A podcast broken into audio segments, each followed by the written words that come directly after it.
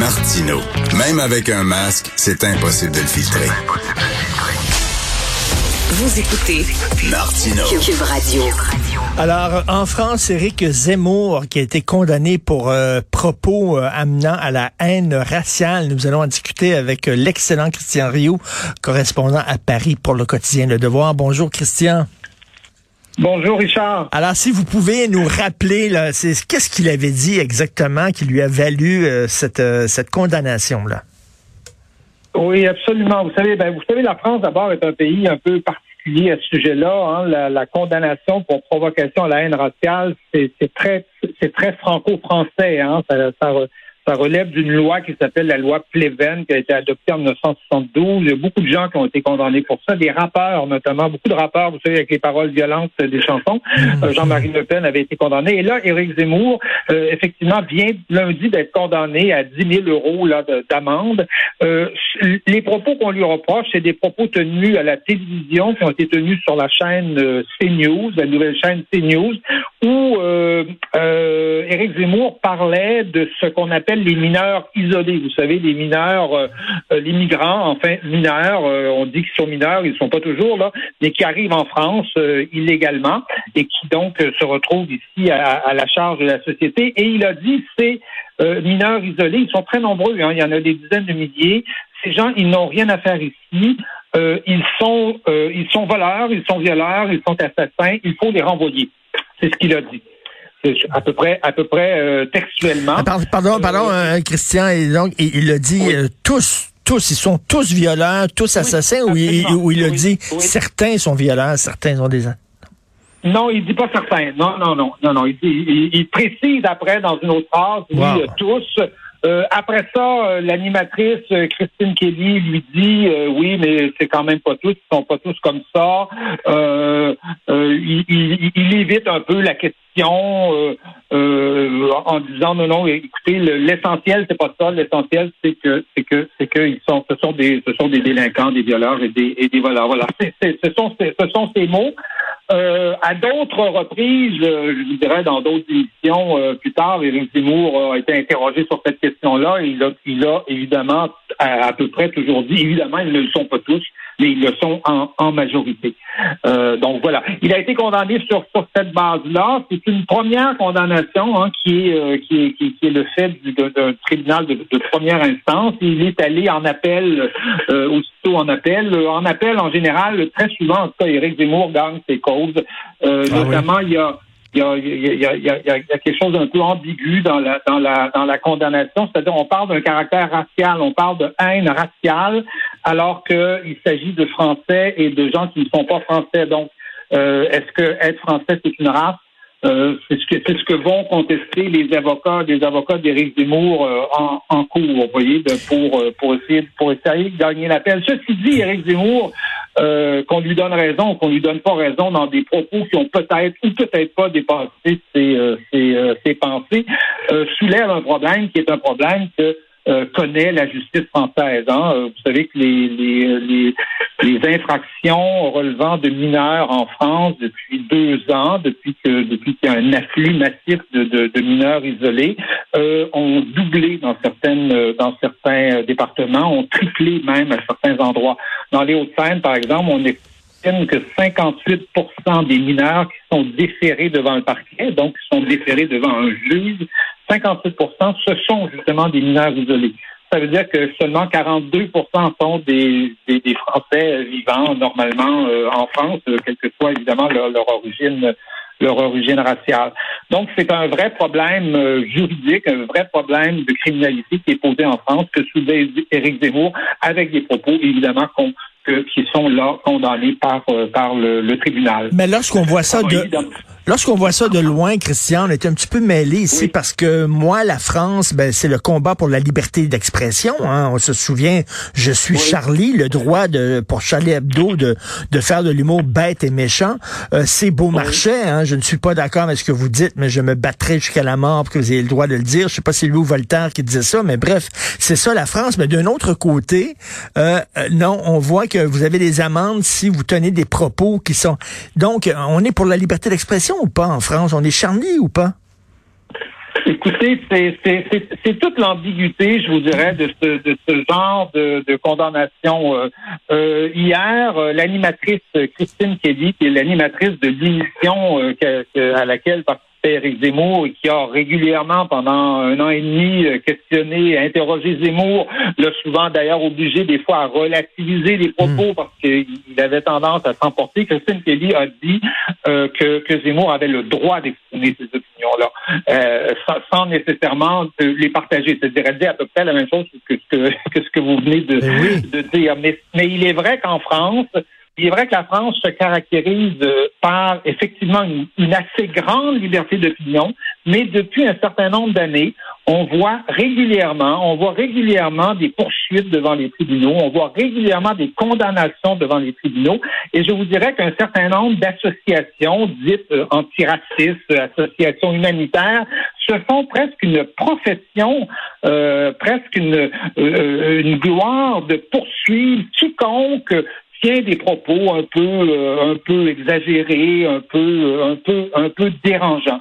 Et donc depuis un certain nombre d'années, la France est mmh. demeure, je pense, un pays de liberté d'opinion, mais est en train de devenir un, pays où on est très très très facilement poursuivi devant les tribunaux. Je vous, je, vous cite des des rappeurs qui ont été poursuivis pour des paroles pour des paroles de chansons, et ça devient une façon, je dirais, de de censurer ou de, ou de forcer euh, au silence un certain nombre un certain nombre de personnes qui se disent euh, est-ce que j'ai deux ans, est-ce que j'ai trois ans à perdre devant des tribunaux pour aller expliquer euh, ce que j'ai dit peut-être de façon un peu exagérée, peut-être de façon un peu un peu un peu énervée comme ça peut arriver ben, à, à, beaucoup de monde. et, tout ça, toutes ces, toutes ces... Donc, c'est ce qui se passe en ce moment. Et évidemment, ça intervient dans une campagne présidentielle ben qui est elle-même extrêmement violente et extrêmement animée toutes ces mesures-là pour, pour, pour encadrer la liberté d'expression, euh, parfois ça peut sembler très arbitraire. C'est-à-dire que, à moins que je me trompe, corrigez-moi Christian si je fais erreur, mais c'est un crime de nier l'Holocauste, par exemple. Euh, moi, je trouve ça une absurdité, c'est une bêtise de nier l'Holocauste. Bon, mais est-ce que est-ce qu'on a des amendes si on nie, moi, je sais pas, moi, le, le, le, génocide des Arméniens ou euh, le, ce qui s'est passé au Rwanda, etc. Est-ce qu'il y, y, a certains génocides qu'on peut critiquer, pas d'autres. Euh, oui, le, le ben, écoutez, vous citez le génocide euh, arménien. Il y a des gens qui ont été condamnés pour avoir euh, pour avoir questionné, en tout cas, puis et même nié le, le, génocide arménien. Euh, je vous dirais que, que, que à partir, vous savez, de justement de cette première loi fondatrice de négation du génocide, on peut comprendre que l'Europe, que des pays européens comme la France soient donnés une loi comme celle-là dans le contexte qui était celui de, de l'après-guerre. Mmh. Mais à partir de ça, c'est à fleurir toute une série de législations euh, où on s'amuse à condamner euh, la haine raciale, le génocide arménien, etc., euh, etc. Et, je vous dirais qu'on qu'on en qu'on en finit plus et que tout ça est aujourd'hui en train d'encadrer de manière extrêmement inquiétante le, débat, le débat politique français et fait en sorte que on muselle un certain nombre de, personnes justement de cette façon-là. Et je le répète, il y a des associations qui passent leur vie, passent leur temps à poursuivre des gens. Vous savez, il y a beaucoup de gens, par exemple, il y a beaucoup de, il y a des journalistes, il y a des, il y a, des groupes de pression, par exemple, qui se plaignaient du fait que des compagnies, des grandes compagnies, vous savez, euh, intentaient des poursuites simplement pour museler, euh, pour, pour cacher des vérités sur euh, qui, qui, avaient été révélées dans les médias. C'est vrai, mais l'inverse est vrai aujourd'hui, c'est-à-dire qu'en France, un grand nombre d'associations dites humanitaires, dites antiracistes, etc., euh, ont, pour profession, dans le fond, de poursuivre des gens pour les museler. Et c'est un peu, c'est un peu ce que dénonce d'ailleurs Éric Zemmour, qui parle de délit d'opinion, c'est-à-dire qu'on a instauré les délits d'opinion. Alors qu'on soit d'accord ou pas avec Éric Zemmour, euh, ça, ça, ça, regarde chacun, mais euh, il est vrai que le phénomène, en tout cas, qui, qui se développe ici en France, est un phénomène inquiétant. Euh, autre sujet, euh, l'été dernier, euh, je suis allé à Paris et je me suis retrouvé totalement par hasard avec ma blonde devant la maison où Molière est mort et j'avoue avoir ressenti une certaine émotion. donc, c'est le 400e anniversaire de Molière. Qu'est-ce que ça veut dire pour les Français? Écoutez, je pense que c'est très important. Je, vais peut-être juste vous donner un, un une petite idée. Qui a écrit euh, qui veut noyer son chien l'accuse de la rage? Vous connaissez ça, hein? Non. Eh bien, ça, Oui, c'est ben écrit oui, dans les femmes savantes. Ah oui? Euh, il- oui, voilà. Il n'y a pas de pire sourd que ceux qui ne veulent pas entendre. On lit ça dans L'amour médecin de, de, de Molière. Couvrez ce sein que je ne saurais voir. Ben Par oui. de pareils objets, les âmes sont blessées et cela fait venir de coupables pensées. Le Tartuffe. C'est des phrases qu'on connaît par cœur, mais qui ont traversé 400 ans. 400 ans d'histoire. C'est ça la grande. Quand on parle de grande littérature et quand on dit que Molière, que le français est la langue de Molière, hein, l'expression euh, euh, est, est- est consacrée. Mais quand on dit que Molière est un auteur fondateur, eh bien, on le voit à travers tout ça. C'est-à-dire tout le monde connaît une, une réplique ou deux ou trois ou quatre ou plusieurs finalement de de, de Molière. Et c'est un auteur, je vous dirais, qui fait consensus dans toute la francophonie, parce que j'élargis ça, c'est pas seulement la France, c'est toute la francophonie. À la fois, euh, il, il rassemble tous les courants politiques dans l'histoire, euh, aussi bien à la Révolution. Il était protégé du roi de, par, Louis XIV, mais à la Révolution, on l'a glorifié. Euh, la Troisième République en a fait un auteur euh, étudié dans toutes les écoles, partout. Euh, à la Restauration, on a inauguré des musées Molière. C'est l'auteur de, de tout le monde et c'est l'auteur aussi de tous les niveaux de langue.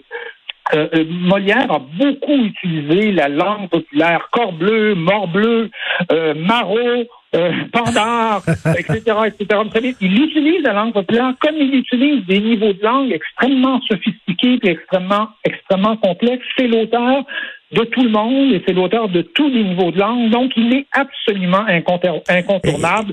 Euh, euh, on, on parle, on parle de, de- on parle du, de- du patron hein, à la Comédie Française. Pour euh, les comédiens de la Comédie Française, c'est ce- celui qu'on appelle le, le- le patron. Et Christian, euh, c'est quelqu'un qui s'est mis en danger aussi au fil de sa carrière parce que, entre autres, dans le bourgeois gentilhomme qui est présenté devant Louis XIV, il s'attaquait euh, de façon frontale au clergé qui avait un énorme pouvoir.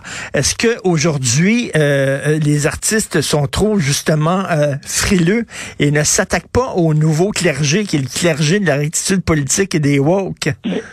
C'est- extrêmement intéressant ce que vous ce que vous soulevez, hein, euh, en particulier notamment dans Tartuffe. Euh, Tartuffe, Oui. la première version de Tartuffe qui avait été présentée devant devant Louis XIV a été euh, euh, censurée euh, parce que Louis XIV avait devait combattre à cette époque-là les jansénistes, les étaient observés par le par le pape, donc il ne pouvait pas se permettre de de laisser euh, diffuser cette pièce. Euh, il, il le fera cinq ans plus tard, quand, quand, quand, quand, les, quand, les, quand les passions se sont un peu, euh, un peu apaisées. Mais oui, Molière, euh, notamment dans le Tartuffe, dénonce justement les, toutes les, tout, tout, tout, tout ce moralisme, toutes ces nouvelles églises. Et je, je vous dirais, j'ai eu la chance euh, samedi dernier de voir une, version de, du Tartuffe euh, montée par la, par la Comédie française. Et Wow. euh, les liens sont faciles aujourd'hui à, à établir. Il est, assez, il est assez évident qu'on voit aujourd'hui de nouveaux moralistes essayer de juger, essayer de moraliser à peu près tout ce qui se passe dans notre société. Nous vivons une époque très, très, très, très morale et très, entre guillemets, protestante, euh, je, vous dirais. C'est pas pour rien que ça vient des États-Unis, tout ça. Et donc, Molière est vraiment une arme, en tout cas, dans ce, une arme pour à, à la fois euh, questionner ces, ces nouvelles morales-là, à la fois aussi en rire, hein, parce que Moral, M- Molière n'est pas un auteur, euh, euh, n'est pas un auteur euh, radical, extrémiste. C'est quelqu'un qui veut le consensus, qui réclame toujours le bon sens et qui rit des extrémistes, qui rit sans arrêt, sans arrêt, sans arrêt des extrémistes. Et euh, pensons, écoutez, pensons aux malades imaginaires aujourd'hui. Ben oui. La, la, la- la dictature euh, mé- mé- mé- médicale. Alors pensons à ça et, et- et dites-vous que Molière est aujourd'hui euh, est aujourd'hui d'une actualité euh, plus. Ben, c'est ça, toujours, toujours aussi Il est d'ailleurs monté dans le monde entier. Hein. J'ai, j'ai appris que Kansas City, euh, la ville de Kansas City, euh, a fait une année Molière. Il y a, il y a à partir de, de maintenant des dizaines d'événements euh, euh, Molière liés d'ailleurs au 200e anniversaire de la ville, une ville fondée d'ailleurs par des Français. hein. Ah oui. Euh, Non, non, vraiment. Et, et en terminant, mais très rapidement, qu'est-ce que vous pensez des gens, puis des historiens sérieux qui disent que ce serait, ce serait Corneille qui avait écrit euh, ces textes? Écoutez, je ne suis pas un spécialiste de, de, de, de, de la biographie de Molière ou de l'histoire de Molière, mais je sais que les gens, les gens très, les plus sérieux disent que c'est faux, que ça, que ça n'a aucun sens. Et des gens comme le, grand biographe de Molière, là, qui s'appelle, qui s'appelle Forestier, considèrent que il y, y, a une pièce que, que, que Corneille a réécrit de Molière.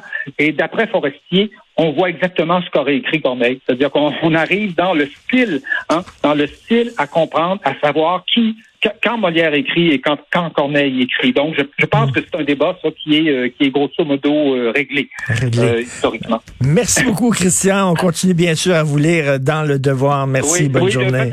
Est-ce qu'on peut, est qu'on peut terminer sur une dernière citation de Molière? Oui. Buvons, chers amis, buvons. Le temps qui fuit nous y convie. Profitons de la vie autant que nous pouvons. Hein? En cette oh. époque de, de, COVID et de confinement, je pense que c'est peut-être une citation euh, qu'il faudrait répandre et, se répéter. Alors, il est des nôtres, il a bu son vin comme les autres. Merci, Christian. Salut. Merci beaucoup, Richard. Au revoir.